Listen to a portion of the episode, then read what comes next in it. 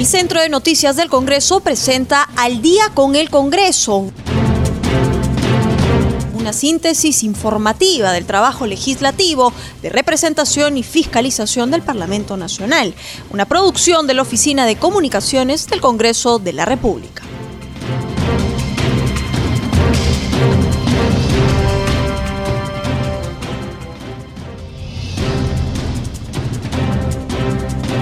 ¿Cómo están amigos? Muy buenas noches. Ya estamos en el programa Al día con el Congreso. Los saluda Rómulo Vargas y los acompañaré en esta hora informativa con las principales noticias del Congreso de la República. Y esta noche en el programa vamos a dialogar con diversos congresistas para hablar con ellos sobre diversos temas de la coyuntura parlamentaria. Y como primer tema quisiéramos preguntarle al congresista Ascona en torno a la sesión conjunta de la Comisión de Justicia y Defensa, donde se abordó el caso de la lamentable muerte de más de 15 personas en un centro poblado de la provincia de Vizcatán del Brain, hecho de sangre que presuntamente fuera realizado por los remanentes del grupo terrorista Sendero Luminoso. Y a esta hora de la noche estamos en comunicación con el congresista Walter Ascona, vicepresidente de la Comisión de Justicia, miembro de la bancada de APP por la región Moquegua. Congresista Ascona, muy buenas noches y gracias por acceder a la entrevista. Sí, muy buenas noches. Tendría que señalar que este hecho lamentable condenable por donde venga, eh, merece pues el repudio de toda la sociedad peruana, eh, pero eh, el tema es que ya son tres años consecutivos, precisamente en esta etapa de elecciones, donde se enluta en principio el país, pero obedece básicamente a, ¿cómo le llamamos?, a residuos, por discúlpeme el término, de lo que significó eh, Sendero. Yo creo que esto es asumido por eh, el narcotráfico, ¿no? Eh, hay gente lumpen en este sector que lo hace por llamar la atención. Entonces, considero que ninguno de los partidos políticos o líderes que estamos en este momento en la pugna electoral son responsables de estos hechos. Consideramos que es el lumpen, eh, todos conocemos además que en este sector lo que reina es el narcotráfico, más bien considero que el Estado eh, debe asumir un rol mucho más protagónico para poder superar eh, la presencia de lo que es el narcotráfico en el BRAI, que es bastante conocido por nosotros todos los peruanos. Congresista Ascona, ¿y usted cree que este lamentable suceso que se ha presentado en el Brain altere el proceso electoral del 6 de junio? De hecho, eh, considero que cala en la mente del peruano eh, el dolor este, y los medios de información de una u otra manera, más allá de tener una orientación, el mismo hecho de informar nos da un clima este, que nos perjudica. Es más, desde afuera conocen qué es lo que ha pasado en nuestro país en un proceso electoral y cuando la prensa, parte de la prensa habla de hecho del terrorismo, de sendero luminoso, este, nos pone en una situación difícil. Entonces los inversionistas, por supuesto que van a poner a buen recaudo este, la posibilidad de venir a invertir. Por eso es que hay que buscar los hechos realmente, eh, cómo sucedieron y quiénes son responsables para poder este, limpiar, limpiar nuestra imagen como, como país. Yo vuelvo a reiterar, aquí no están comprometidos ninguno de los que están hoy día en contienda electoral, eh, son hechos aislados, este, más bien ahí tenemos que tener compromiso de quien salga como gobierno a trabajar verdaderamente para poder superar este trance de la presencia del narcotráfico eh, eh, en esta zona que existe. Congresista Ascona, como usted muy bien indica, podría repercutir en el tema económico. ¿Y cree usted que este hecho sea algo aislado o el empresariado nacional pueda temer un poco por el tema de sus inversiones acá en nuestro país? No, yo descarto en absoluto que sea el empresariado y que sea eh, Sendero Luminoso aquí.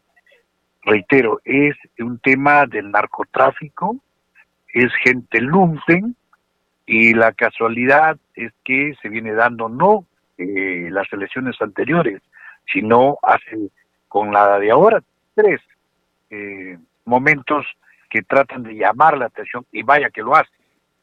Es una forma de decir aquí está presente este el narcotráfico, una forma de amenazar y lo que tiene que existir aquí es mano dura. Mano dura creo que significa eh, poner un servicio de inteligencia con mucha más firmeza, con mucho más, valga la redundancia, inteligencia para poder comenzar a superar estos grandes males que tenemos como país. No solamente perjudica este, quienes viven en el entorno de estas zonas, eh, que es muy importante porque eh, están pues postergados, están amenazados y por otro lado considero que la parte económica eh, se ve dañada como a partir de una imagen que debemos tener como país. Congresista Ascona, ¿y qué balance podríamos hacer de la sesión conjunta de ayer entre la Comisión de Justicia y la de Defensa? Estamos en semana de representación, no he tenido la oportunidad de estar en la Comisión de Justicia, eh, pero yo creo que, bueno, en esta parte es, es, eh, es necesario ¿no? que las comisiones, más allá de las responsabilidades al interior del país, eh, en lo que concierne al Congreso, eh, de hecho, es, eh, es muy necesario que existan reuniones de emergencia, pero no, no tengo una nota mucho más visible para poder dar una opinión. Desde ya yo manifiesto mi total respaldo a las opiniones versadas seguramente por parte del Ministerio de Defensa y de lo que significa justicia. Hay noticias, hay noticias que falta confirmar y eso creo que es menester ponerlo en el, en el conocimiento de la ciudadanía. Anoche hemos estado en una entrevista eh, desde Argentina, donde la presencia del general Barrantes eh, le llevó una comunicación que ha sido gente eh, extranjera y precisamente gente de Lumpe que está confirmando responsable de estos hechos de sangre que se han dado en el Congresista Ascona, y cambiándole de tema, ¿qué opinión le merece la observación del Ejecutivo sobre el tema del FONAVI. Ayer la Procuraduría Pública Especializada en Materia Constitucional presentó ante el TC una demanda contra la ley 31173 que establece medidas para la devolución de los aportes del FONAVI. Primero, eh, es un desacierto, sinceramente, porque eh, el FONAVI eh, cuyos recursos fueron aportados por los trabajadores. Con el sudor de su frente, a través de los años, eh, se ha aportado. Por lo tanto, esto no es plata del Estado, esto no es plata de un privado, es plata de cada uno de nosotros, los trabajadores. Por lo tanto, mal eh, el hecho de que se esté elevando pues al TC cuando esto está resuelto. en todo caso, va a existir reacciones eh, sociales y que eso nos compromete pues a, la paz que todos queremos. Congresista Ascona, y cambiándole de tema ya en el tema de las de la semana de representación, ¿qué trabajo viene realizando usted por la región a la que pertenece? Bueno, eh, dos puntos entre otros que son los más resaltantes. Uno viene a ser eh, la contaminación del río Coralaque que inclusive va eh, durante 180 kilómetros ah, contaminando el río Tambo. Compromete no solamente lo que es Moquegua, sino también Arequipa. Eh, este es un tema que hay que eh, considerarlo porque la sociedad civil en lo que es Moquegua, en la zona alta, están haciendo movilizaciones, pronunciamientos, y eso eh, naturalmente que nos debe preocupar. Asimismo, eh, no solamente la contaminación de esta empresa Aruntami, que viene hace muchos años tratándose, inclusive desde el anterior ejecutivo, eh, también al lado Titicaca. Entonces, la contaminación eh, no debe darse cuando estamos hablando de una minería responsable. Queremos que verdaderamente las empresas asuman su rol como tales porque somos un país minero, no podemos negarlo, no podemos cerrar las puertas, pero sí queremos que sean muy responsables en cuanto a la contaminación. Por otro lado, la suspensión de la carretera eh, Omate-Arequipa, que también por parte de una empresa ha interpuesto una acción y que ha ganado el proceso del laudo arbitral, hoy está en el siguiente eh, proceso, la segunda etapa, que viene a ser el tribunal eh, donde se está ventilando este tema. Pero el problema es que igual, socialmente hay toda una reacción y el ministro aquí estuvo presente en Moquegua, pero hasta el día de hoy no hay ninguna solución. Y algo más que ha resaltado en la provincia de Hilo es la suscripción de un convenio entre eh, la Municipalidad Provincial y la empresa Sado de Perú para comenzar a hacer la complementación de eh, la planta de tratamiento de aguas servidas, que durante 30 años la va a mantener operativa la empresa privada, es decir, va a hacer uso de esta agua para sus operaciones y creo que eso es importante, pero también quedamos la mitad de la ciudad sin poder eh, hacer la descarga de las aguas servidas y ese es un tema que también nos está preocupando y desde ya lo vamos a plantear este al municipio y públicamente para que eh, el compromiso que fue dado en una planta 1 que ya está prácticamente superado con el inicio del estudio, del proyecto y, la construcción, pero falta el proyecto 2, que también estaría albergando por lo menos a unas 50 mil personas que estaría botándose todas las aguas eh, usadas hacia el mar y contaminando en nuestro litoral. Congresista Ascona, y en ese sentido, ¿la autoridad local ha tenido usted reuniones con ellos? ¿Qué es lo que manifiestan? Bueno, Claro que sí, eh, por una parte eh, están satisfechos, estamos de acuerdo que la empresa privada aporte invirtiendo en una planta que data de muchos años como compromiso, pero finalmente se va a dar, pero falta la otra parte que es parte del compromiso, pero no hay ninguna versión al respecto. Hemos trasladado al alcalde que esto hay que reunirse para que esto en el tiempo más corto posible si no es la empresa privada, pues el gobierno tiene que hacerlo, porque se trata de superar lo que es contaminación. Y allí debemos estar todos, absolutamente todos comprometidos. Congresista Ascona, y sobre las medidas de contra la COVID-19 y este proceso de vacunación en Moquegua, ¿cómo se está desarrollando? Precisamente el día de hoy eh, se ha iniciado la vacunación para las personas mayores de 60 años hay largas colas en la provincia de Hilo y Mariscal Nieto. Eh, tengo entendido que se ha agotado en una parte, han señalado que eh, después de dos horas este, se va a reiniciar. Lo cierto es que se está dando la vacunación, hay toda una expectativa de la ciudadanía y se traduce en las largas colas que se está haciendo desde muy temprano el día de hoy y que debe continuar el día de mañana. Congresista Ascona, y en ese sentido, el problema de la COVID-19 todavía persiste, hay casos que se están dando y que la infraestructura de salud haya colapsado o ya se está superando este problema y cómo va el problema también de, del oxígeno.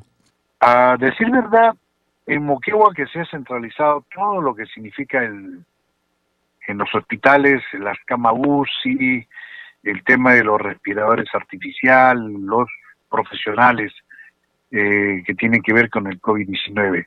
En la provincia de Sánchez Cerro o Mate no hay absolutamente nada. La provincia de Hilo, que es un puerto industrial con un alto movimiento socioeconómico, tampoco tenemos camas UCI, no hay especialistas, eh, esa es nuestra realidad. Eh, en Moquegua, donde existe centralizado, eh, sigue siendo necesario todavía la implementación de equipos.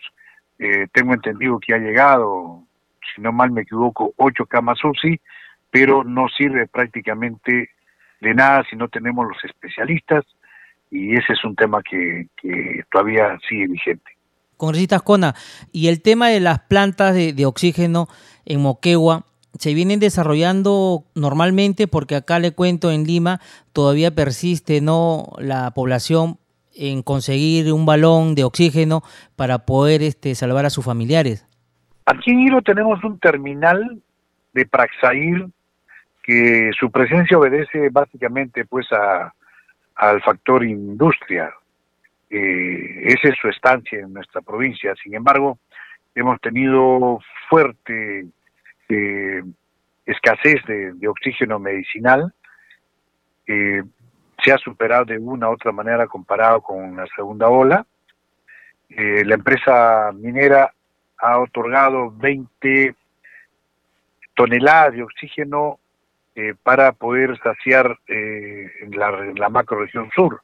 Sin embargo, eso significa todavía una falencia, es decir, necesitamos mucho más oxígeno. Las plantas industriales de oxígeno que existen privadamente por parte de las empresas tienen una producción de oxígeno muy, muy, muy dotado. Estamos hablando de 350 toneladas día, la planta 1. La planta 2 produce más de 1000 toneladas por, por día, ¿no? Entonces, eh, pueden muy bien satisfacer la demanda de, todo el país. Sin embargo, creo que hay que anotar un hecho que estuvo denunciando la Sociedad Nacional de Industria. Eh, la Sociedad Nacional de Industria señala que ellos están haciendo plantas de oxígeno con un valor de 250 mil dólares para una producción de 20, este, 20 metros cúbicos por hora de, oxígeno. Lo que están denunciando es que no hay por parte de los municipios, gobiernos regionales, eh, del mismo ministerio, eh, la contratación de empresas para que construyan estas plantas. Estamos hablando de un valor de 250 mil dólares. Tumbes ha comprado una planta eh, de oxígeno eh, en el mismo volumen de producción, pero con un costo de más de un millón de dólares. Entonces, no se le está haciendo caso al peruano que tiene la capacidad de producir plantas de oxígeno. Y esto sí merece pues la atención y desde ya hacemos una llamada para que quienes requieran plantas de oxígeno, aquí hay peruanos que están construyendo y con un valor mucho menos que podamos comprarlo en el extranjero. Perfecto, congresista Walter Ascona, muchísimas gracias por haber estado con nosotros y darnos un panorama de cómo está la ciudad de Moquegua en estos momentos. Muy amable por la entrevista y ya estaremos en comunicación más adelante con usted. Muy buenas noches. Buenas noches, muchas gracias. Seguimos con el programa Al día con el Congreso de CNC Radio y a esta hora de la noche nos trasladamos hasta el Congreso de la República. Tenemos información con nuestro colega de la multiplataforma de CNC, Francisco Pérez, para que nos brinde las últimas noticias del legislativo. ¿Cómo está Francisco? Muy buenas noches. Adelante con tu información. ¿Qué tal, Rómulo? ¿Cómo está? Buenas noches. Buenas noches, amigos, amigas, oyentes del día con el Congreso. Continúan las actividades por la semana de representación en el Congreso de la República. Los parlamentarios se encuentran en sus regiones, en sus respectivas localidades, realizando diversas actividades. Sin embargo, eh, comentarles, Rómulo, amigos, amigas oyentes, que en la víspera eh, hubo una sesión bastante larga de las comisiones de defensa y de justicia, una sesión conjunta en donde se convocó a los ministros de Defensa, de Justicia, del Interior, así como también a los representantes del Comando Conjunto y de la Policía Nacional para eh, que brinden las explicaciones respecto al lamentable atentado producido en el Brain que acabó con la vida de 16 personas, entre ellas dos niños en la zona del Vizcatán. Eh, a propósito de este eh, tema, eh, comentarles que los parlamentarios de las diversas bancadas que conforman estas comisiones han cuestionado el accionar tardío del Estado sobre el ataque que se ha producido en esta zona del, del Brain. La presidenta de la Comisión de Justicia, Leslie Lazo, mostró su preocupación por las declaraciones del ministro de Justicia, Eduardo Vega, quien señaló que esta zona del Brain es una zona es un territorio que está bajo el control de los remanentes de Sendero Luminoso. Estas expresiones del ministro de Justicia, dijo la congresista Lazo, me parecen muy graves. Significa que hemos dejado de hacer, eh, hemos dejado de hacer cosas para que Sendero haya superado al Estado peruano en el Brain, tanto así que ellos decidan quién muere y quién vive en esa zona de nuestro país. El vicepresidente del Congreso, Luis Roel Alba, indicó que no hay presencia del Estado en esta zona y cuestionó la intervención del gobierno que ha demorado tanto en llegar a la zona de lo ocurrido. Por su parte, el congresista Benigno Cabrera Pino, de Unión por el Perú, aseveró que es un hecho despreciable y que ve con mucha preocupación que algunos funcionarios hayan manifestado que existen zonas que están controladas por los remanentes de sendero, lo cual es bastante grave. Por su parte, la ministra de Defensa, el ministro de Justicia y la fiscal de la Nación condenaron el accionar eh, de, este, de esta facción narcoterrorista que tanto daño le ha hecho al país y que ha matado a varios peruanos y han indicado que actualmente se continúan realizando acciones para tratar de neutralizar a estos eh, remanentes del terrorismo que se encuentran operando conjuntamente con las bandas de narcotráfico en esta zona del Brain. Es lo que ha ocurrido en esta sesión vespertina, bastante larga, como comentábamos, que luego pasó a reservada en el Congreso de la República, en donde se han brindado detalles de las acciones que se están tomando para combatir a las facciones del narcotráfico y que colaboran eh, estrechamente con los remanentes del terrorismo en esta zona del Brain. A propósito del tema, la presidenta del Congreso, Mirta Vázquez, también brindó eh, declaraciones a un medio de comunicación de Cajamarca, en donde ha condenado también esta eh, situación y ha resaltado el trabajo realizado por las comisiones de justicia y defensa nacional que sesionaron inmediatamente apenas se conoció esta eh, situación y eh, se reunieron en la víspera. Eh, la congresista Mirta Vázquez ha señalado que ha sido un hecho muy lamentable y que se debe condenar este acto de violencia de manera enérgica. Es un hecho que no debe quedar impune, por lo cual debemos investigar y esclarecer lo que ha ocurrido. Considero importante también que se explique en detalle la demora de las autoridades y la ausencia del Ejecutivo en el lugar de los hechos, toda vez que hasta el martes, citó la congresista Vázquez, no había llegado la policía ni el comando conjunto ni ninguna autoridad que apoya al juez de paz que constató los hechos y es fundamental que las autoridades expliquen qué fue lo que ocurrió. En otro momento, Mirta Vázquez señaló que es importante también apoyar a los sobrevivientes de la matanza, así como a los familiares de las víctimas, tanto en reparaciones como en protección de testigos.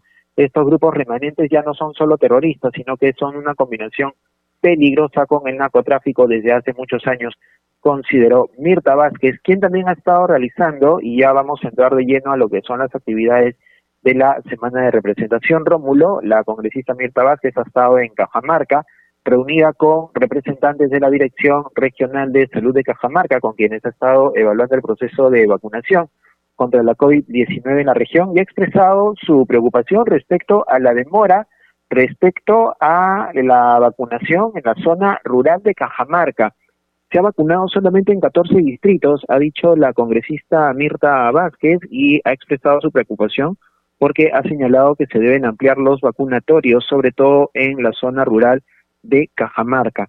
Debemos fijarnos en el interior de la región. Estamos hablando de la vacunación para la población indígena, por ejemplo, en la zona de San Ignacio, donde no se han enviado las vacunas correspondientes. Estamos pidiendo que se solucione el tema de recursos humanos hay brigadas que no son suficientes y se requiere el apoyo del sector privado para fortalecer los recursos humanos. Aseguró que se está en diálogo con el Ejecutivo para proveer a las comunidades indígenas de Cajamarca y que se distribuyan las vacunas de la marca AstraZeneca, cuya cadena de frío no es tan exigente como la de Pfizer, por lo cual se está esperando que para este viernes exista ya una respuesta sobre el contrato también con Johnson y Johnson, que es, eh, se requiere solo una dosis de esta vacuna. Lo importante, señalado la congresista Mirta Vázquez, es avanzar con la mayoría de contratos para que por lo menos hasta fin de año la mayoría de la población esté vacunada con al menos una dosis.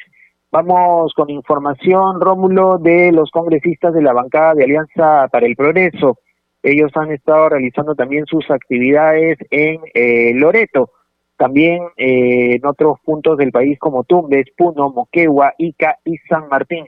Al respecto, el congresista Puño Lecarnaqué se ha reunido con los tenientes gobernadores de Ciudadela Noé, funcionarios del gobierno regional de Tumbes y de la municipalidad de Tumbes, esto con el propósito de hacer el seguimiento del estado situacional de la transferencia del polígono 1, de gran importancia para el desarrollo y crecimiento urbano pues permitirá la creación de viviendas, mercados, servicios de saneamiento, asfaltado de calles, avenidas, parques, entre otros servicios.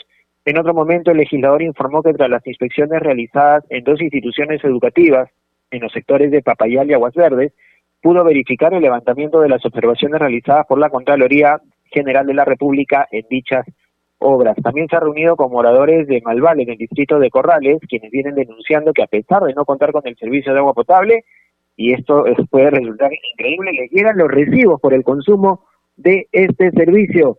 Desde mi despacho buscaremos las explicaciones antes UNAS, ha aseverado el congresista Puño Lecarnaque. Es la información que tenemos por el momento, Rómulo. Retornamos mañana con más detalles. Nos vamos a un corte comercial, ya retornamos con más en Al día con el Congreso. Estaremos en la línea telefónica con el congresista Jorge Vázquez. Ya volvemos.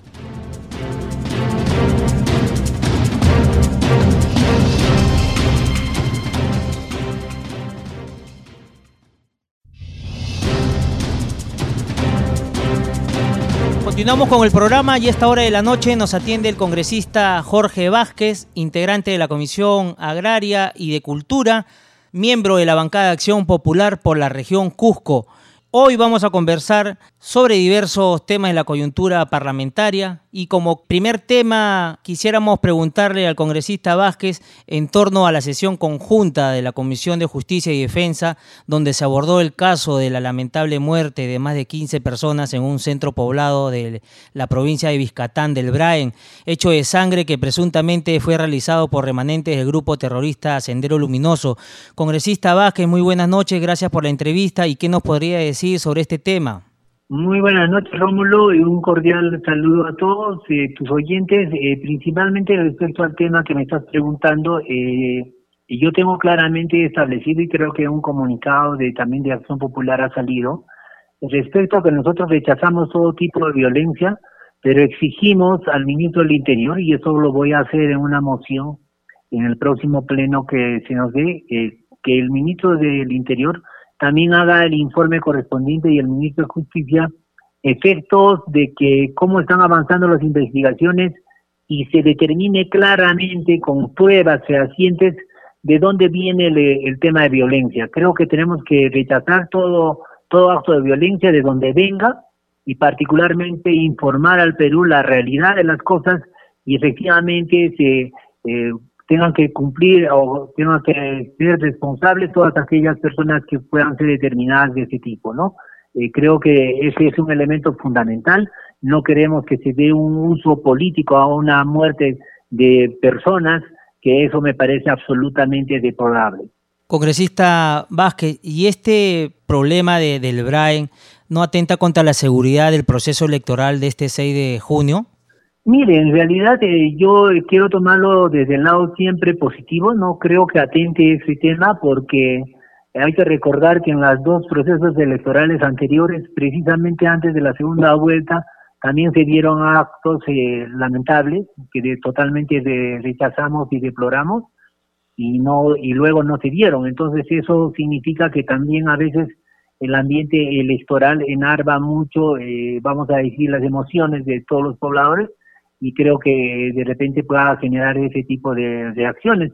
Pero para eso está el Ministerio de Interior, para eso está el Ministerio de Justicia, se tienen todos los elementos desde el Estado para hacer las investigaciones y determinar a los responsables y que les caiga todo el peso de la ley, ¿no? Entonces creo que nosotros si, absolutamente queremos de una investigación y que nos indiquen claramente quiénes son los responsables para que sobre ellos caiga el, todo el peso, ¿no? De la responsabilidad y la ley. Congresista Vázquez, ya el comandante general de la Policía Nacional, el general César Cervantes, ha manifestado que esta masacre en el BRAE tiene las características típicas de un atentado terrorista. ¿Usted considera que este tema sea así?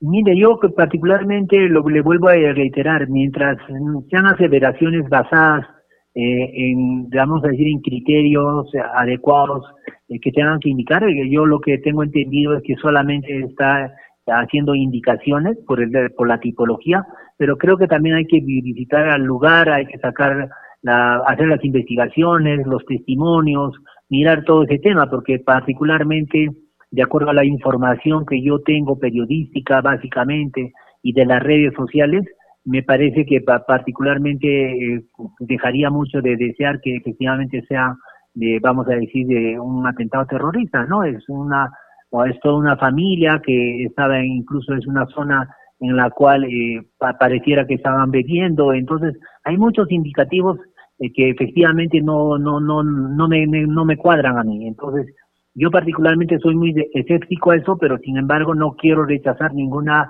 situación. Yo prefiero que dentro de una comisión y dentro de una investigación seria se determinen las responsabilidades. ¿no? Congresista Vázquez, y cambiándole de tema, la Procuraduría Pública Especializada en Materia Constitucional presentó ante el TC una demanda contra la ley 31173 que establece medidas para la devolución de, del FONAVI.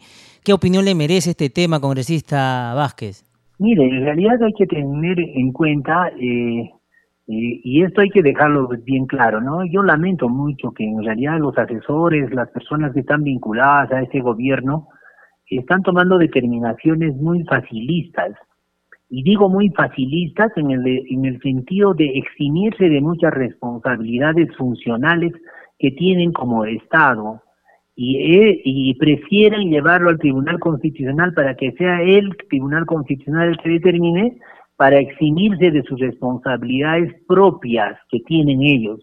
Hay que entender que FONAVI ha sido un fondo que ha sido no, eh, no es otra cosa que los descuentos de las enumeraciones.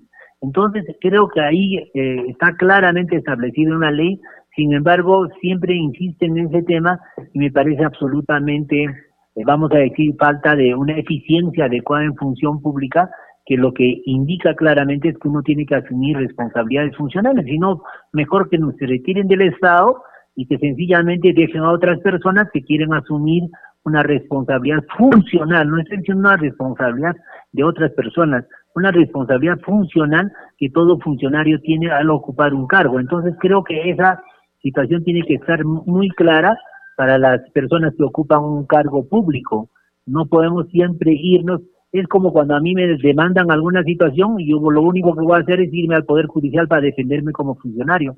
Y eso no es el adecuado. Creo que nosotros eh, se supone que se contrata funcionarios que conocen de la, de, vamos a decir, decisión pública y por lo tanto esperamos que tomen decisiones las más adecuadas y no mandarlo todo al, al Tribunal Constitucional que al parecer está optando este gobierno. Congresista Vázquez, según el señor Luis Alberto Huerta, funcionario del Estado, dice que esta ley vulnera las competencias del Poder Ejecutivo. ¿En qué sentido, congresista? Eh, no, me gustaría más bien saber eh, eh, que él indique cuáles son las que vulnera, qué competencias vulnera del Poder Ejecutivo. La ley orgánica del Poder Ejecutivo establece funciones, objetivos y responsabilidades. Y yo creo que el Congreso ha cumplido con la responsabilidad que tiene de legislar. En ninguna norma jurídica indica que el Congreso está prohibido de legislar. Él habla sobre el principio de equilibrio presupuestal y la prohibición de iniciativa de gasto por parte de los congresistas. Ya, en, el tema de provisión de gasto, lo que se establece es que no es un fondo nuevo, es un fondo que supuestamente sea este año o el año, hace 10 años o hace 20 años, ha ingresado a Tesoro Público. Entonces nosotros lo que estamos estableciendo es eh, eh, e-, esa iniciativa, que es un fondo no nuevo. El tema de la iniciativa de gasto es cuando no está estructurado dentro del presupuesto del Estado y por lo tanto, eh, que se llama, estaríamos infringiendo. Entonces, esta es una, esta es una remuneración del trabajador que ha sido descontada, no es un, un presupuesto del Estado que está asignando, ¿no? Se supone que en todo caso esos dineros han ingresado al Estado y han generado incluso un beneficio, ¿no? Por los intereses y por todo el manejo que se ha dado. Así es, congresista. Bueno, esperemos que este tema se solucione, ¿no? Por el bien de muchas personas que han estado esperando este pago que está desde hace mucho tiempo. Congresista Vázquez, cambiándole de tema, ¿cómo va el tema del traslado de la sede del Ministerio de Cultura de Lima a la ciudad imperial, Cusco? Eh, sí, eh, efectivamente estamos nosotros a la espera de la rúbrica. Hemos tenido reuniones con, con varias entidades de, representativas de la región del Cusco. Nosotros eh, sí estamos eh, seguros de que va a firmar el presidente Segasti esta firma, esta ley, va a promulgarla en beneficio de la región del Cusco. Sin embargo, de todas maneras, estamos ah, haciendo los pronunciamientos correspondientes del Consejo Regional de Decanos de Profesionales, del Gobierno Regional, del Consejo Regional, las autoridades locales, provinciales y distritales de toda la región están manifestando, vamos a decir, su preocupación para que sea el presidente Sagasti quien promulgue esta ley y no sea utilizado políticamente eh, una, un deseo y un anhelo de la región del Cusco para que el Ministerio de Cultura, su sede institucional, funcione, trabaje, administre todos los recursos desde la ciudad del Cusco, que es lo que todo cusqueño espera. Congresista Vázquez, y si usted les podría explicar a la población, la gente que no sabe de, este posible traslado de Lima a la ciudad imperial, ¿tiene algún gasto este tema? Mm, en realidad no, porque mm, como todos sabemos, eh, los que conocemos de gestión pública sabemos que todo, todo, toda entidad tiene un presupuestado lo que se llama gasto corriente. En ese gasto corriente está ya presupuestado lo que se llama movilidad, eh, hospedaje y alimentación, conocido comúnmente como viáticos, que es lo que cubre todos los gastos de todos los funcionarios que recorren, vamos a decir, eh, los viajes a las distintas ciudades. Eso está presupuestado, eso tiene un rubro, eso tiene un, monto y obviamente al trasladarse a la ciudad del Cusco ya no va a haber necesidad de que todos los viceministros, directores, funcionarios estén viajando frecuentemente a la ciudad del Cusco, sino van a tener ya una sede institucional en la ciudad del Cusco y por lo tanto está presupuestado. Así eh, estuviese, vamos a decir, y tenga un monto menor a lo que requerido, todos sabemos que dentro de la dentro del techo presupuestal sin, sin sobrepasarse del techo presupuestal que tiene la entidad, pueden hacerse los cambios y los reajustes necesarios. Entonces no estamos generando ningún gasto adicional, sino es un gasto estructurado dentro del presupuesto del ministerio. Ahora, lo que hay que entender es de que lo, en Lima trabajan 1.100 trabajadores, en Cusco trabajan 1.500 trabajadores, lo que significa es que la alta dirección, compuesta por el ministro, viceministros, directores y las áreas que, son correspondientes a, estas, eh, a, a, ese nivel van a trasladarse, que no son más de 100 personas, y por lo tanto su gasto no es significativo, no es que todo el Ministerio de Cultura, todo el Ministerio, toda la sede de Lima, los 1.100 trabajadores aquí del Cusco. Obviamente quedarán una cantidad, me imagino, superior a los 1.000 en, en Lima, para que sea una dirección desconcentrada de Lima y pueda atender todos los requerimientos de la capital, ¿no? Entonces, eh, obviamente, esto aparentemente cuando no se explica bien creen que todo el ministerio se va a trasladar al Cusco y eso significaría un gasto enorme. Pero como le explico, obviamente va a existir una dirección desconcentrada en Lima que atenderá todos los requerimientos y para eso se requiere personal y ese personal de la sede central actual se convertirá en la dirección desconcentrada de Lima, ¿no? Muy amable, congresista. Ya estaremos en comunicación más adelante. Muy buenas noches. Listo, muchas gracias. Muy buenas noches. Gracias. Ahora damos paso a nuestro segmento Congreso en Redes. En la línea telefónica estamos en comunicación con nuestra colega de la multiplataforma de Congreso Radio, Harumi Yashimura, para que nos cuente las actividades de los congresistas en las redes sociales. ¿Cómo está Harumi? Muy buenas noches. ¿Qué tal, Rómulo? Muy buenas noches y bienvenidos a la secuencia Congreso en Redes. Un saludo especial a todos los oyentes de Congreso Radio y también de las regiones de todo el país que nos sintonizan a esta hora y vamos a conocer algunas publicaciones de los congresistas en las redes sociales. El Congreso de la República en su cuenta oficial da a conocer todas las actividades y reuniones que realizan los legisladores por semana de representación. En este caso, los parlamentarios vienen realizando sus labores en los departamentos y regiones de nuestro país. Vienen supervisando y cumpliendo con su labor de fiscalización, visitando a la autoridad local y regional para ver temas de interés para la población.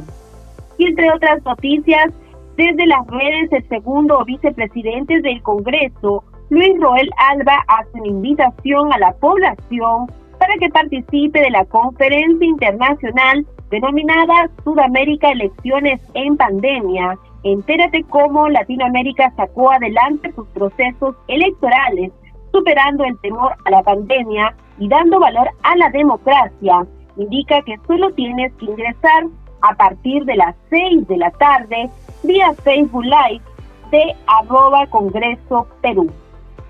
Continuamos con Congreso en redes. El parlamentario Joseph Pérez Mimbela de Alianza para el Progreso anuncia que ya llegó a Caraz una planta de oxígeno. Finalmente, tras cuatro intentos de conciliación, se llegó a un entendimiento entre la UNI y el MINSA. Hoy se hace entrega de la tan anhelada planta de oxígeno para la provincia de Caraz. Entre otras informaciones, desde las redes, el legislador Alfredo Benítez del FREPAP dio a conocer que participó en una mesa de trabajo con la municipalidad de Ollón junto al gerente regional de control de Lima Provincias y el jefe de OSI con el objetivo de planificar un trabajo coordinado para ver proyectos conjuntos en beneficio de la población. Seguimos con Congreso en redes. La congresista Liliana Pinedo Achaca de Fuerza Popular señala que por semana de representación se trasladó hasta el Centro de Emergencia Mujer del distrito de San Antonio, provincia de Cañete, Lima, donde fue recibida por el psicólogo Richard Guzmán Gómez y informó que el centro necesita implementar más acciones de prevención.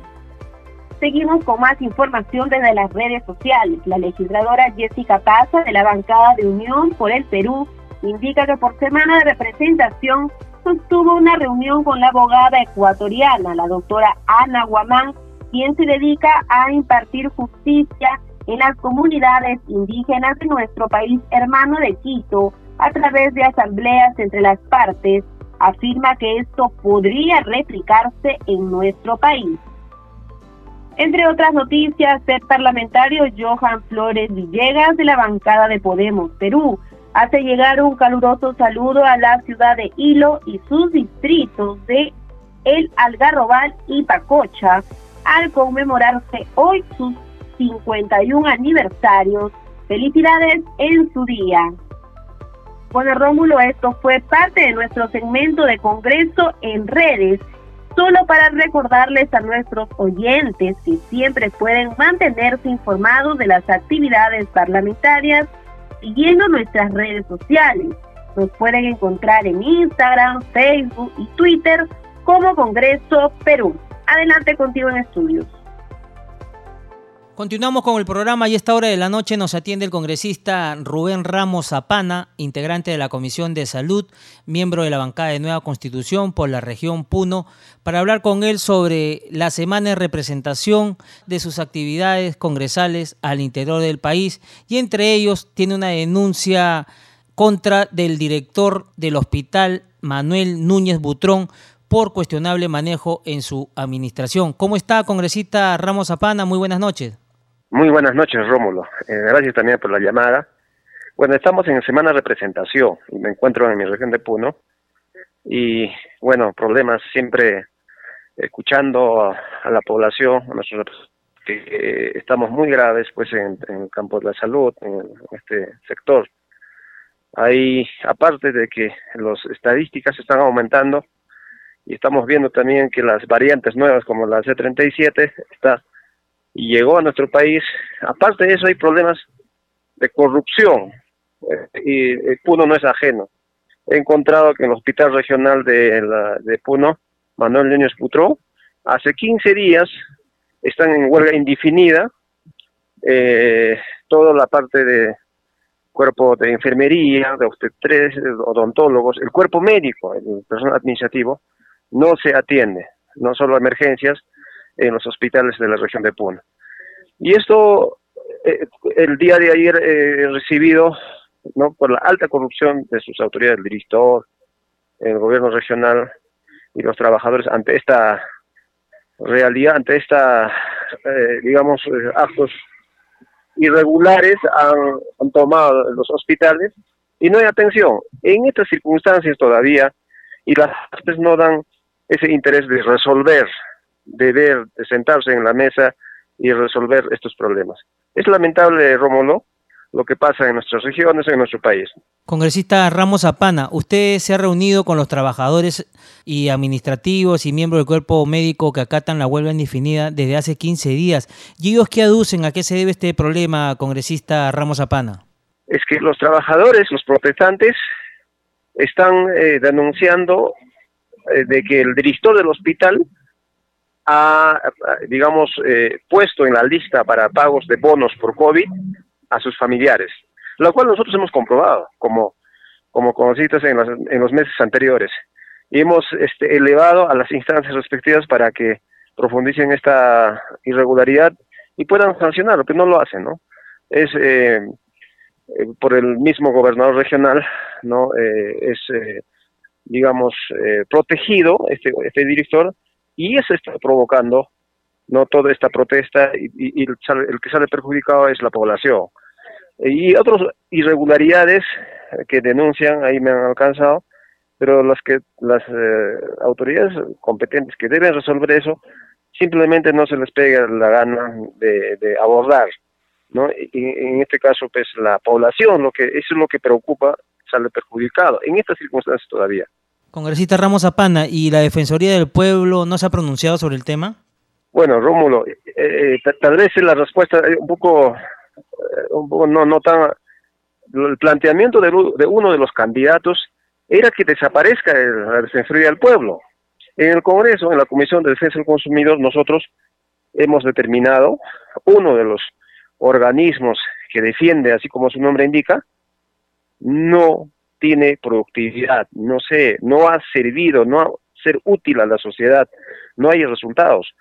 Y estos eh, protestantes me han dicho que han hecho llegar sendos expedientes, documentos denunciando estos actos a la Defensoría del Pueblo acá de la región de Puno, también al mismo gobierno regional, y nada, en lugar de investigar, abordar, más bien parece que son sus protectores de estos eh, autoridades que están al frente y que están envueltos en irregularidades. Al revés, más bien protege eh, estos actos en lugar que defienda a la población. Por lo tanto, es, es muy penoso, Rómulo, contestar así. Congresista Ramos Apana, y cambiándole de tema, ¿qué nos podría decir sobre este lamentable suceso que se ha presentado en la zona del Braen con la muerte de más de 15 personas en un centro poblado de la provincia de Vizcatán? Este hecho de sangre que presuntamente fue realizado por remanentes del grupo terrorista Sendero Luminoso, nuevamente se vuelve este tema que causó problemas en su momento, congresista Ramos Apana, como usted recordará, aquellas épocas donde se presentó Sendero Luminoso también acá en la capital y que se vuelva a recrudecer este tema sería volver a años anteriores y sería un retroceso, ¿no cree usted? Eh, bueno, eh, eso tiene, tenemos que hacer un análisis, ¿no? Lo que está expresándose en estos momentos eh, a través de estos dos candidatos que han pasado a la segunda vuelta, no tanto es eso lo que califican los analistas, los expertos de que eh, una propuesta de la derecha, ¿no? del libre mercado, y otra propuesta de izquierda. No es tan cierto eso, Rómulo, sino lo que está expresándose es ese Perú profundo que es ajeno a esas ideologías, ¿no? Eh, sino más bien es una indignación de la gente que vive de su trabajo, de la agricultura, que vive de, digamos, de su comercio este, informal en todas las ciudades al interior del país. En Lima mismo, el 70% de la población está en eso. Es la expresión eso. Ahora, esta realidad quieren este, eh, involucrar, digamos, actos eh, como lo que estamos viendo por medio de comunicación.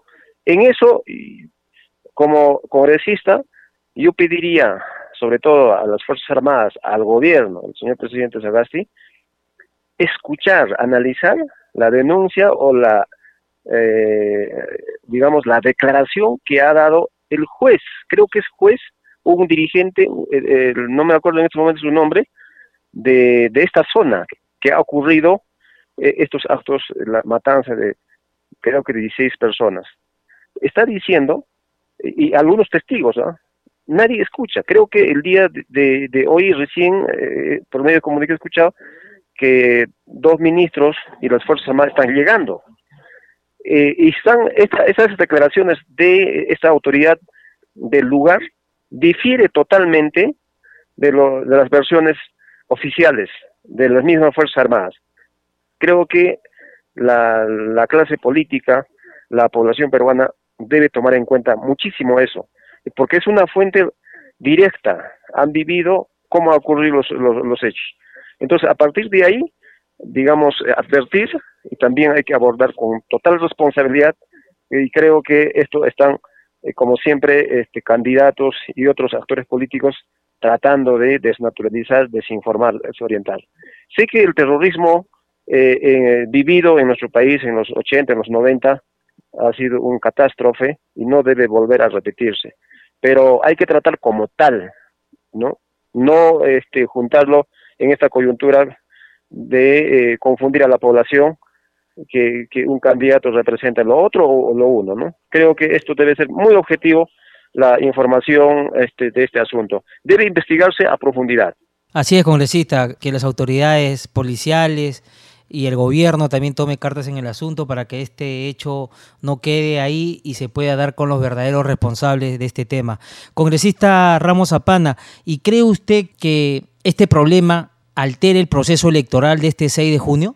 No, no, no, ese es un, caso aislado que interesadamente algunos tratan de, digamos, relacionarlo, pero debe tratarse como tal. Es un acto delincuencial que las autoridades competentes deben investigar, dar a los responsables y sancionar drásticamente. Eso, en, cambio la coyuntura política es aparte, ¿no? Creo que en eso deben colaborar los medios de comunicación. Perfecto, congresista Ramos Apana, muchísimas gracias por haber estado con nosotros y ya estaremos en comunicación más adelante en el programa Al Día con el Congreso de CNC Radio y Radio Nacional. Muy buenas noches. Muy buenas noches, gracias Rómulo, a usted. Ya no hay tiempo para más, solo para recordarles que nuestro horario en Nacional es a partir de las 7 de la noche, con nosotros será hasta el día de mañana. Muy buenas noches.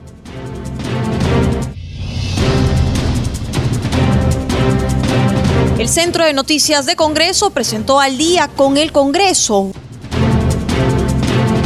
una síntesis informativa del trabajo legislativo de representación y fiscalización del Parlamento Nacional, una producción de la Oficina de Comunicaciones del Congreso de la República.